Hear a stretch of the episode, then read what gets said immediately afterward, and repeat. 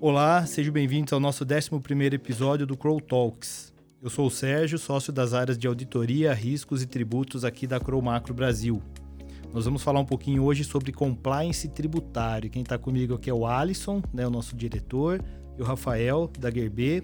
É, eles vão se apresentar aqui para a gente agora. Alisson. Primeiramente, muito obrigado, Sérgio, pelo convite. É sempre um prazer falar sobre imposto, tax, compliance, um pouquinho do que nós respiramos todos os dias, né? Meu nome é Alisson Fernandes, sou diretor de impostos aqui da Crow. E nos últimos 10 anos tenho me dedicado exclusivamente à área de impostos dentro da auditoria. Muito obrigado pelo convite, Sérgio, Alisson. É um prazer estar aqui com vocês, trocando ideias e falando sobre o mundo de techs. Estou na área há mais de 15 anos, sempre respirando no dia a dia a área de techs, com todos os desafios que a área proporciona. E é um prazer estar aqui com vocês para trocar figurinhas. E você está na Gerbe hoje? Estou é na Gerbe, isso, uma, uma farmacêutica. Já tive passagem também em indústria de metalurgia, mas basicamente nos últimos 10 anos sempre na área de techs em farmacêutica. Legal, obrigado, obrigado pela presença de vocês também. Bom, como eu gosto de falar, quem já ouviu até algum podcast meu, eu trago sempre um pouquinho de conceito no início. Então, como a gente vai falar aqui de compliance tributário, né, eu gosto de falar, eu tentei buscar aqui um pouquinho de conceito sobre o compliance em si. Né? Então, assim, hoje, cada vez mais as empresas estão estruturando ou aprimorando sua área de compliance, que é responsável por trazer ao radar né, da gestão todas as normas e regulamentos internos ou externos que precisam ser monitorados e atendidos de forma satisfatória, né, evitando os prejuízos do não compliance, sejam eles financeiros, de imagem, reputação, entre outros. Né? Aí eu trouxe um pouquinho aqui é, é, dentro da área de tributos, falando aqui um pouquinho, né? É, a gente fala da área fiscal e a gente vai tratar aqui no podcast como área de tax. A gente fala muito Perfeito. tax, tax, só para ficar alinhado aqui. Então, né, o cumprimento de leis e regulamentos tributários que estão em constante mudança representa um grande desafio para as entidades. E a área de tax, né, da entidade, de forma bem estruturada e alinhada com as demais áreas, visa os seguintes objetivos: identificação e redução de riscos fiscais, cumprimento de obrigações, identificação de oportunidades e gerenciamento da carga fiscal, definição de estratégias tributárias alinhadas com os objetivos da entidade. Então, isso aqui é um conceito que eu busquei aqui, que eu juntei algumas informações, trouxe, né? E, e é importante que vocês passarem também a visão de vocês. Vou passar para o Rafael passar a visão dele aqui, a questão do compliance tributário. Eu acho que essa definição que você trouxe para quem está nos ouvindo, ela é riquíssima e realmente no pé da letra é isso que é estar em compliance, estar em conformidade. Eu tenho uma visão é, simplista, mas é que ela, é, ela ajuda quem não está no dia a dia da área de techs entender o que, que é o compliance, né? Eu faço uma referência para o mundo do futebol. Estamos no Brasil, todo mundo adora futebol. É, eu acredito que o compliance ele, são as quatro linhas do campo do futebol. Ele limita onde que o jogo deve ser jogado e para o mundo de techs eu creio que isso traz muita clareza e a conformidade para todos os participantes do jogo, né? Então, para os dois times, para quem está atuando, né? Isso é importantíssimo ter a definição aonde que a bola tem que ser jogada, né? E se saiu das quatro linhas, tem que parar e o jogo tem que retomar. Então, é claro que em algumas situações ela existe uma divergência de lance e que muitas vezes traz muita polêmica para os dois times. Mas de qualquer maneira, né, da mesma maneira que o futebol evoluiu com o VAR, eu vejo também os estados evoluindo né, nessa tendência de trazer muita clareza e conformidade para o contribuinte, para as entidades. Eu acho que é uma evolução natural desse processo entre o contribuinte e os órgãos de, de fiscalização, né? Perfeito, perfeito. legal, não. Lembrando que a palavra compliance né, já vem do verbo inglês to comply, quer cumprir, obedecer, seguir as normas e regras ali, né? Eu gosto da ideia de tratar também o, o compliance, pessoal, como um braço do, da governança tributária. Ou seja, a governança tributária é uma estrutura maior que vai cuidar de assuntos mais complexos, como, por exemplo, um planejamento tributário, ou até o mais simples, como o pagamento de uma guia pequena de imposto. E o compliance será aquele braço que vai cuidar exclusivamente ali do, da parte de obrigação acessória, o relacionamento com o fisco e a empresa, através das declarações. Então, é um braço importante dentro da estrutura governança, né? E apesar ainda do compliance ser ali um, um, departamento, um braço, digamos assim, ele ainda no Brasil é ainda um departamento que requer muito tempo empenhado pelo time fiscal interno das empresas, né? E aí tem uma pesquisa, um dado bem interessante do Banco Mundial, que tentou pesquisar ali um, e resgatar um, um, dado interessante sobre o tempo que as empresas gastam é, para cumprir o compliance no Brasil. O resultado foi interessante porque chegaram à conclusão que, em média, no Brasil, as empresas gastam dois meses e meio para cumprir todo o compliance. Né? Então, esse relatório traz um pouquinho da dimensão e do quão importante esse assunto para as empresas. Perfeito. Acho que de conceitos aqui de compliance a gente está bem, bem alinhado e com bastante informação.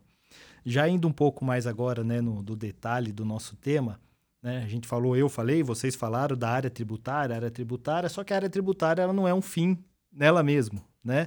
As transações tributárias da empresa estão acontecendo em outras áreas, a compra, a venda, o cadastro de um novo produto, a empresa decidiu operar com um novo produto, vai ou importar o produto ou produzir, né? E aí não depende o que o fiscal faz, depende de ter essa análise tributária antes, né? Então, os fatos que já aconteceram lá registrados e os que vão acontecer ainda, né? Então, é, a, a, parte tributária ela tem aí esse desafio de manter contato com as demais áreas, né? dessa interação de, de informação entre as demais áreas, essa comunicação da área com as de, de techs com as demais áreas. Rafael, se puder trazer um pouquinho para a gente aí, você que está dentro da empresa, né? Você está isso no dia a dia? Sem dúvida. É... Ficou por o passado aquela interação somente da área de techs com arquivo morto, auditoria e fiscalização. Isso aí é, é coisa do passado. Atualmente, né, dentro da área de techs, nós temos interações com praticamente todos os departamentos da empresa, necessariamente. Como você já usou um bom exemplo, vai cadastrar um produto novo, eu preciso saber o que é esse produto, aonde ele vai ser empregado, é, se é uma matéria-prima, se vai passar pelo processo produtivo, tem que falar com a área de supply, na área de produção. E então essa, esse contato com as outras áreas ela é muito importante e atualmente é um processo natural dentro da área de techs.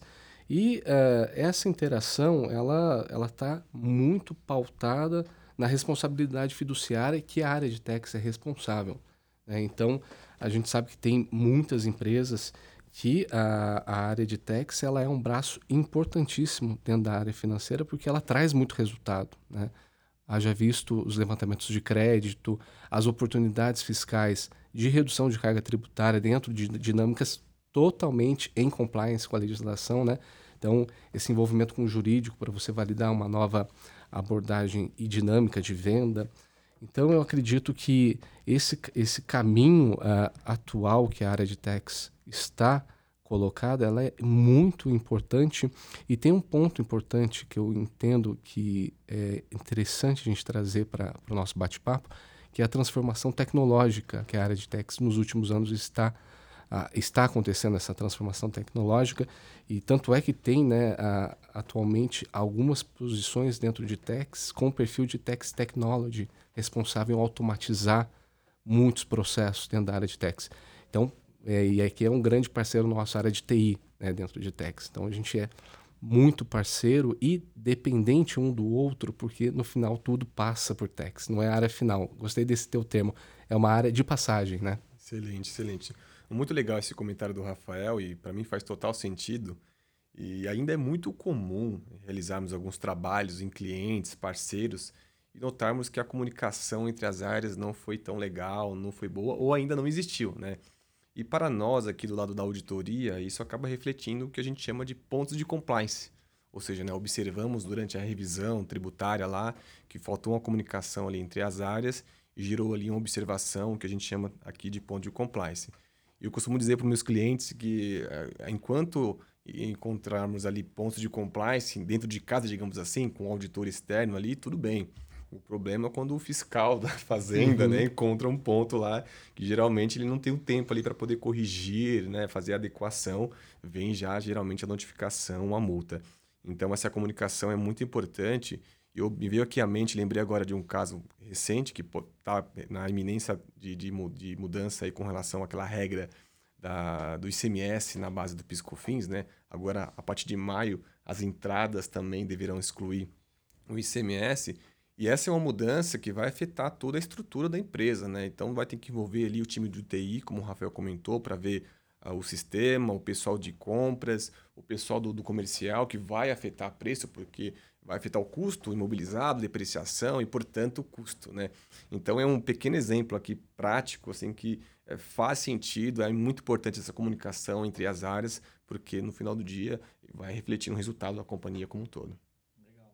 Obrigado. E aí, aproveitando, Rafael, vou fazer um comentário adicional, uma pergunta, né, dentro que você falou da interação com as áreas, e a área de techs precisa estar junto com a administração, com a estratégia da empresa, porque a empresa pode decidir, olha, eu vou agora vender ou importar tal produto. Ela não vai deixar de fazer isso se é uma decisão estratégica dela. Só que ela precisa envolver, porque muitas vezes a gente quer ver sua experiência nisso. De repente, ó, vou sem envolver a tax, vou trabalhar com determinado produto. A hora que você coloca a estrutura tributária dele e o valor que você vai vender, teórica, pode não se pagar, né?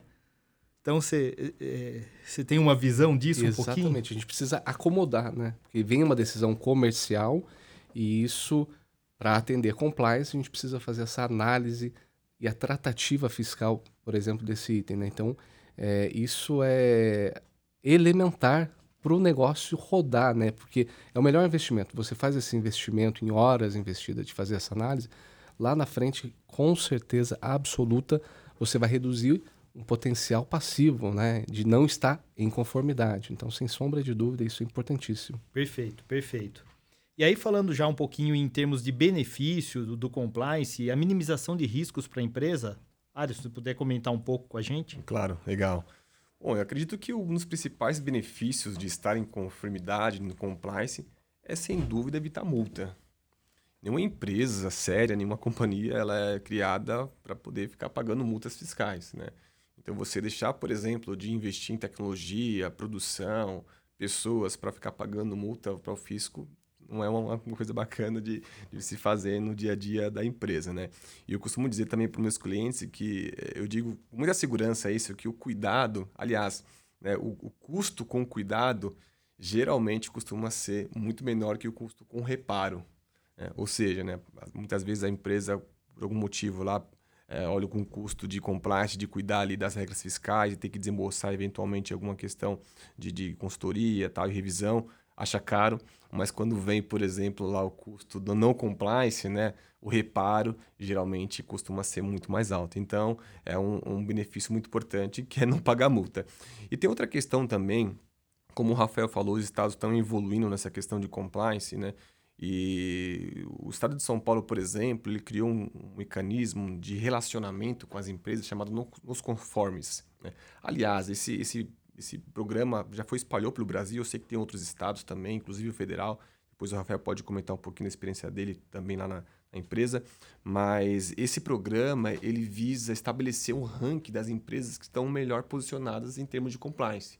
Enquanto você, quando você tem um bom compliance lá, é, o Estado te dá uma nota boa lá, um, um, A, digamos assim, e você tem alguns benefícios com relação, por exemplo, à emissão de certidão negativa de débito, né? Se você eventualmente tem algum crédito fiscal e precisa de uma habilitação ali, de um ECREDAC, você consegue de forma mais é, célere. Então, são alguns benefícios também de caráter é, dinheiro, né?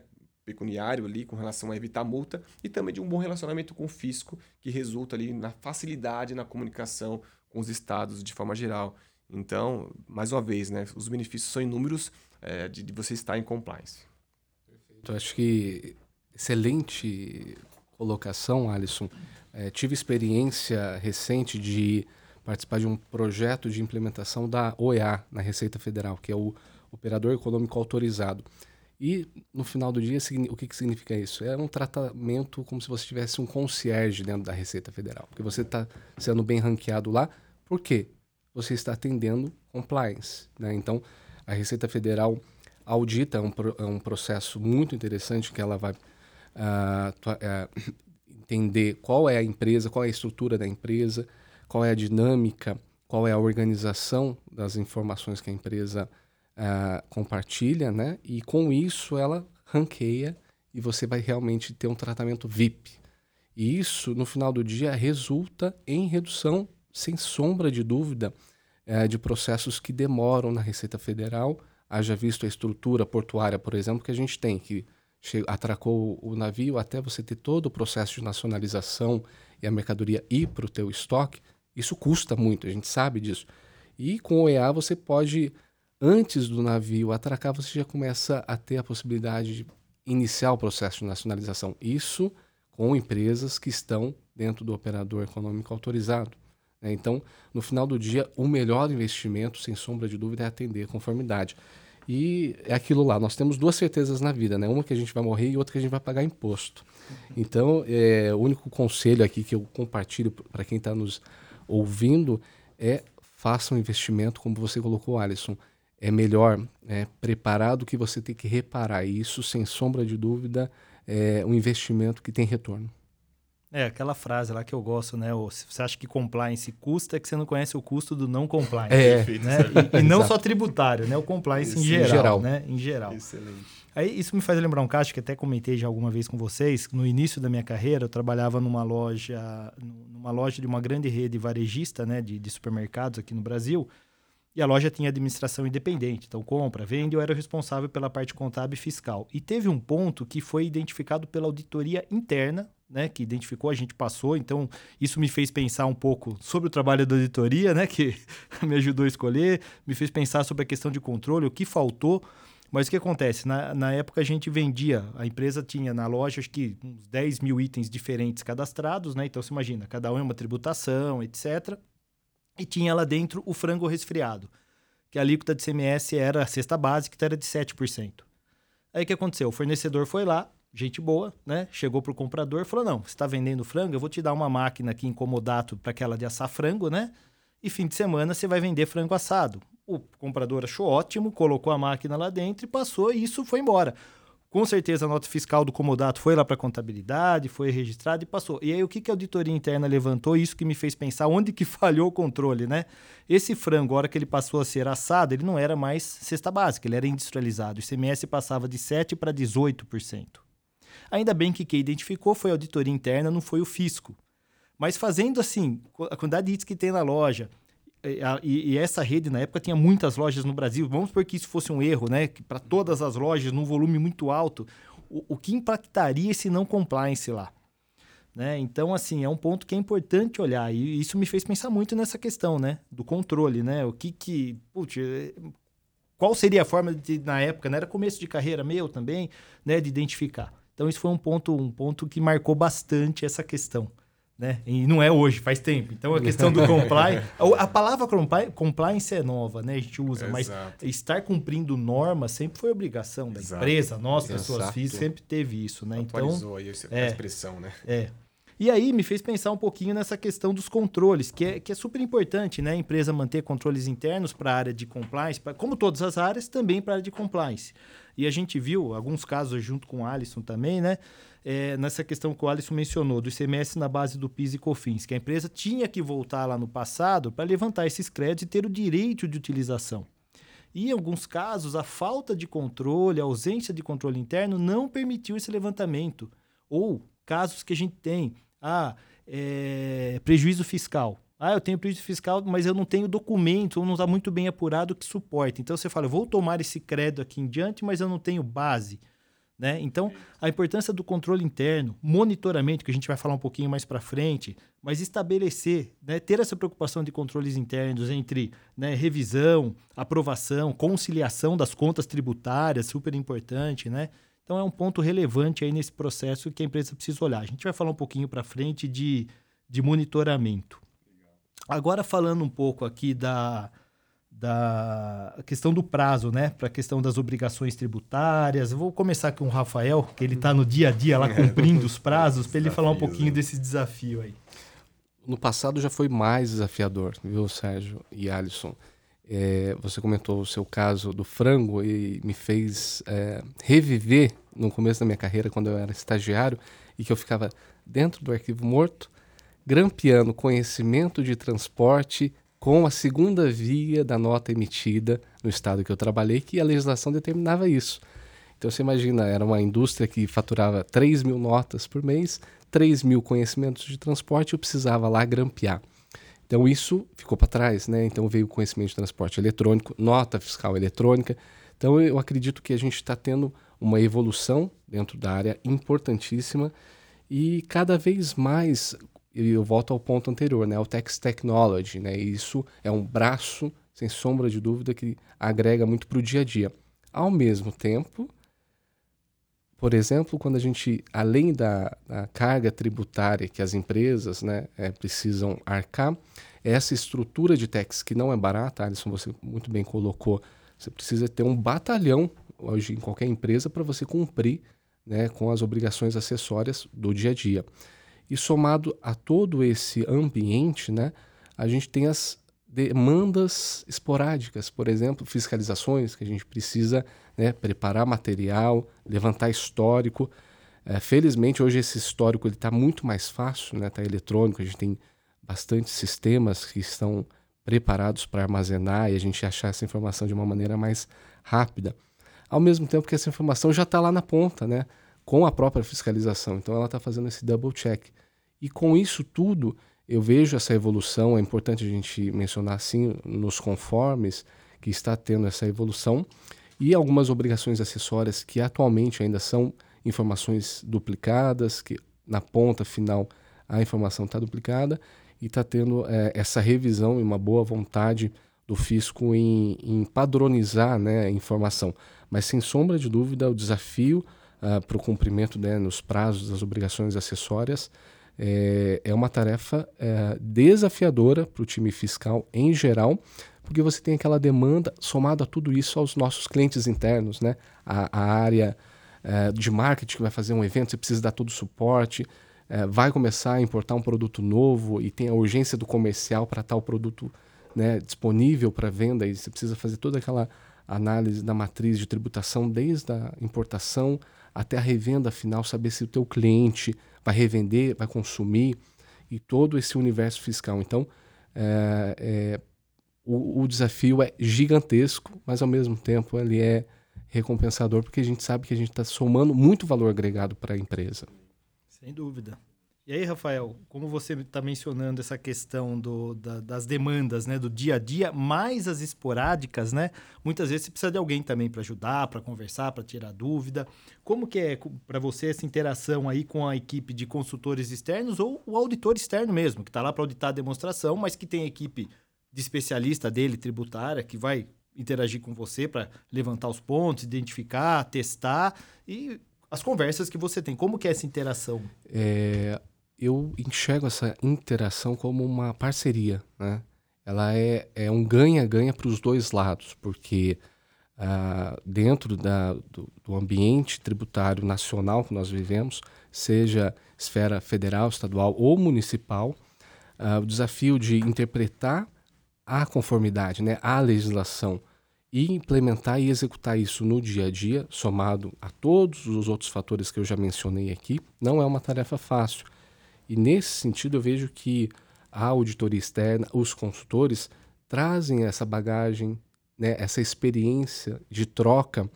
E é importantíssimo a gente, é, é melhor a gente identificar algo não conforme de uma maneira dentro das regras através de uma auditoria, né, é, com um consultor e implementar a correção do que a gente passar por esse erro anos e anos ficar com esse passivo dos últimos cinco anos e poder em qualquer momento ser fiscalizado e ah, sem sombra de dúvida o, o, impacto financeiro seria muito maior do que o investimento nessa auditoria, nessa consultoria, porque no final do dia dentro da área de tax é, é muito desafiador você acompanhar a legislação de cabo a rabo e não trazer nenhum ponto de dúvida. Então essa troca com os auditores e os consultores eu enxergo dessa maneira, que é um ganha-ganha, porque são visões diferentes, né? Sim, experiências sim. diferentes. Não, eu, eu, vejo também com muitos bons olhos essa interação entre a auditoria, a consultoria com o time interno das empresas, né? Sobretudo, como o Rafael comentou, em razão da troca de experiência, né? É, de um lado tem o conhecimento do dia a dia ali, operacional, que o pessoal do, do, da empresa, ali, o time interno tem. E do nosso lado aqui, enquanto auditores, consultores, a gente traz de fato essa experiência de mercado, outros cases, né? Faz uma, ali uma comparação, traz uma experiência nova do mercado que geralmente agrega bastante.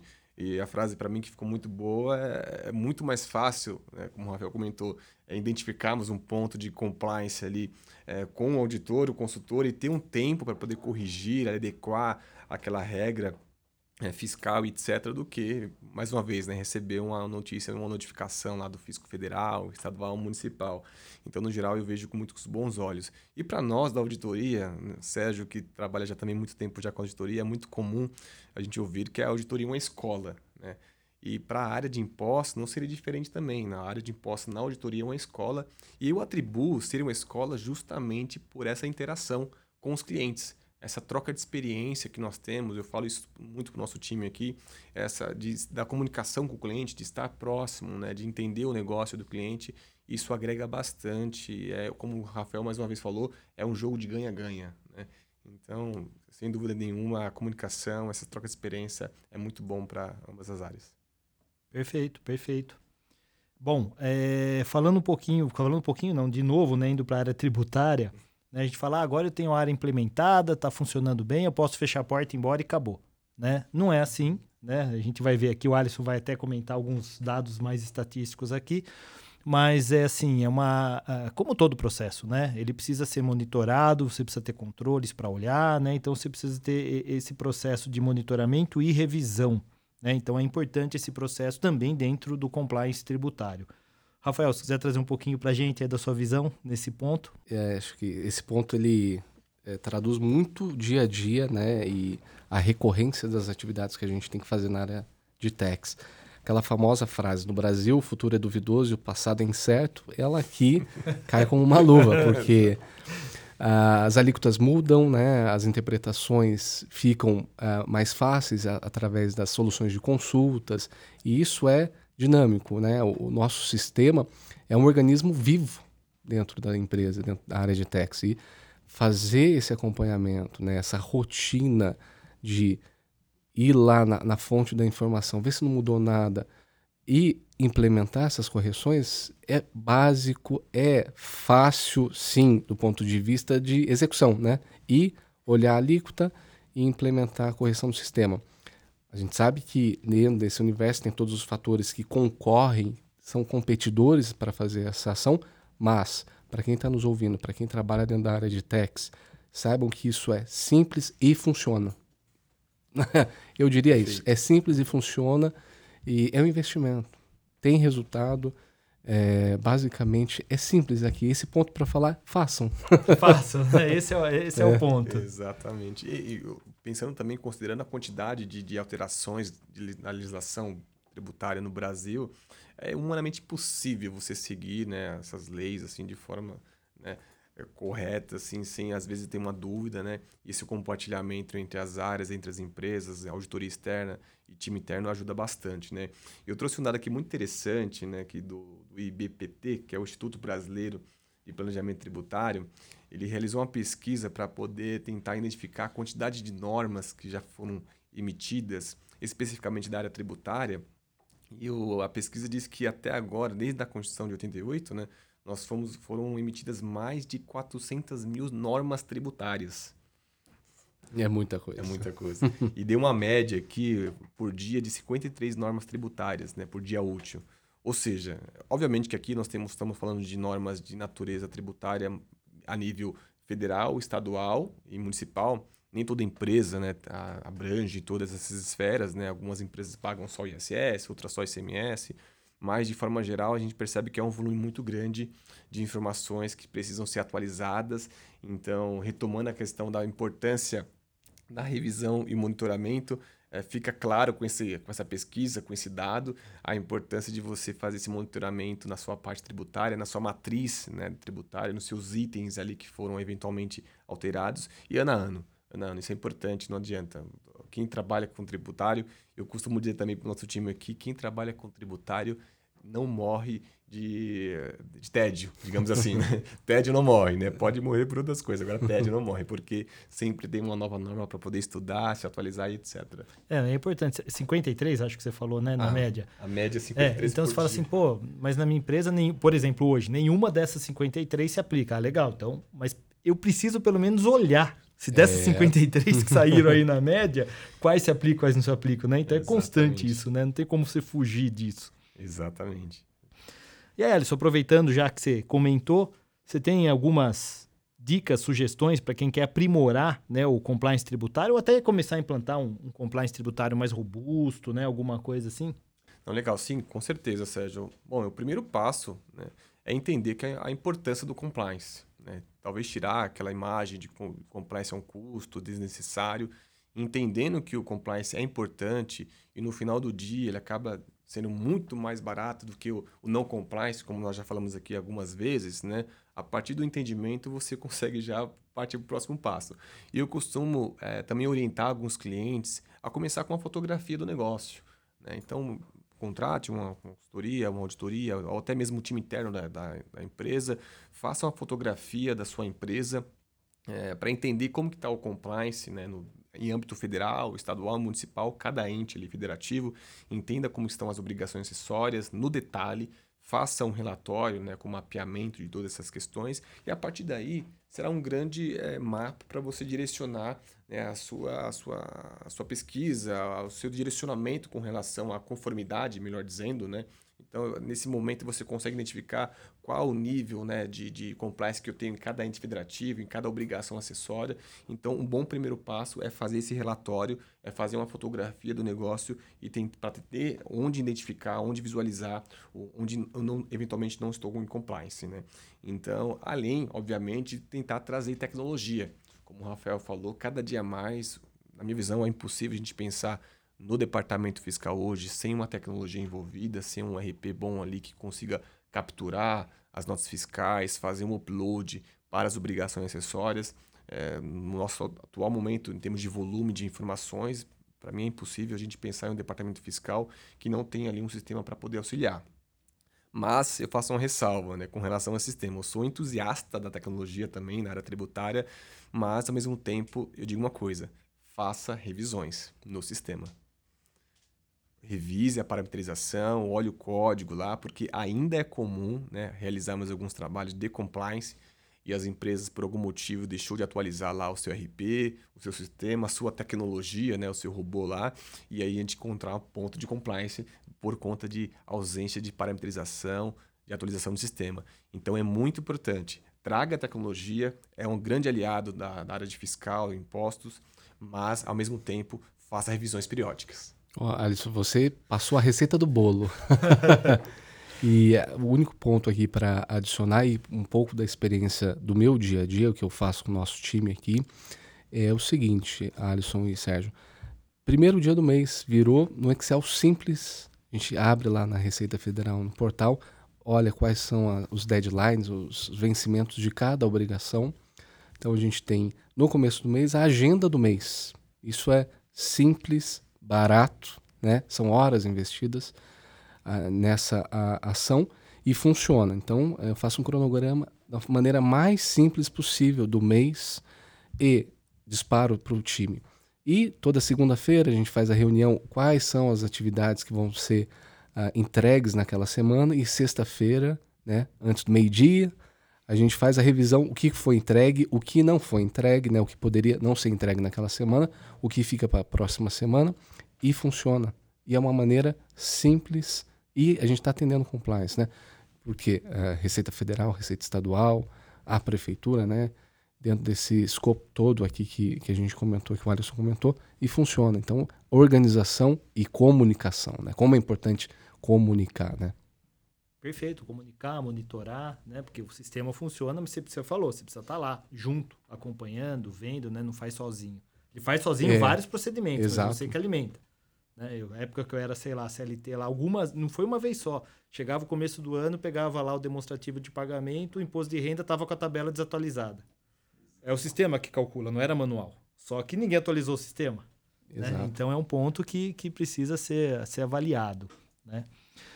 Ó, pessoal, acho que a gente conseguiu num tempo recorde aqui falar dos principais pontos aqui do compliance tributário. Isso é muito bom, né? A gente conseguiu cobrir. Mas tem um tema aqui que não dá para a gente encerrar o compliance tributário sem citar ele, né? Então eu vou passar para o Alisson aqui falar um pouquinho para a gente de reforma tributária, Alisson. Olha, Sérgio, é, é desafiador falar em reforma tributária agora. Poderíamos talvez marcar um novo podcast né, e passarmos algumas horas aqui falando, porque tem muito. Um podcast de umas oito horas. É, no mínimo, viu? porque tem muito desdobramento. Né? E chamar o pessoal de outras áreas também, é. porque a reforma tributária vai afetar muita coisa. né?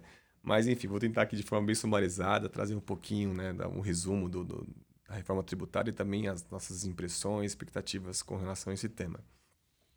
Então, basicamente, hoje nós temos duas propostas de reforma tributária no Congresso, né, a PEC 45 e a PEC 110, é, ambas muito semelhantes na sua estrutura, na sua essência, que é a, a, unificação dos tributos, a simplificação da arrecadação tributária. Né?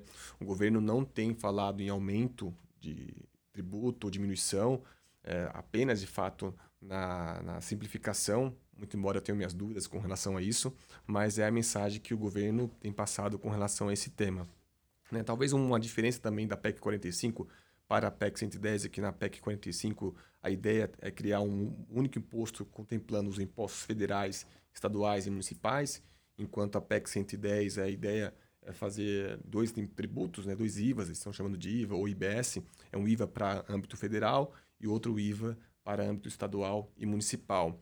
Mas, mais uma vez, ambas são muito semelhantes na sua essência, muito importante é, saltar que a ideia é a simplificação da arrecadação tributária. E que a reforma tributária ela é necessária, é importante, não há dúvida, né? É, para, acho que para além das questões assim políticas, partidárias, acho que no Congresso há esse consenso da necessidade da reforma tributária. Agora, como será, qual será essa reforma tributária e quais os reais impactos que ela trará é, para o Brasil como um todo, essas perguntas nós não temos as respostas ainda, né? Então, talvez, tem uma frase, Sérgio Rafael, de um, escritor que eu gosto bastante, do Ariano Suassuna, que talvez reflita um pouquinho o meu sentimento com relação a essa reforma tributária, né?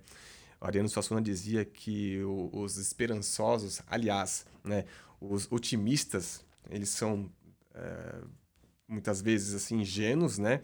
E os pessimistas são chatos muitas vezes, né? Então ele, ele dizia preferir ser um realista esperançoso, né?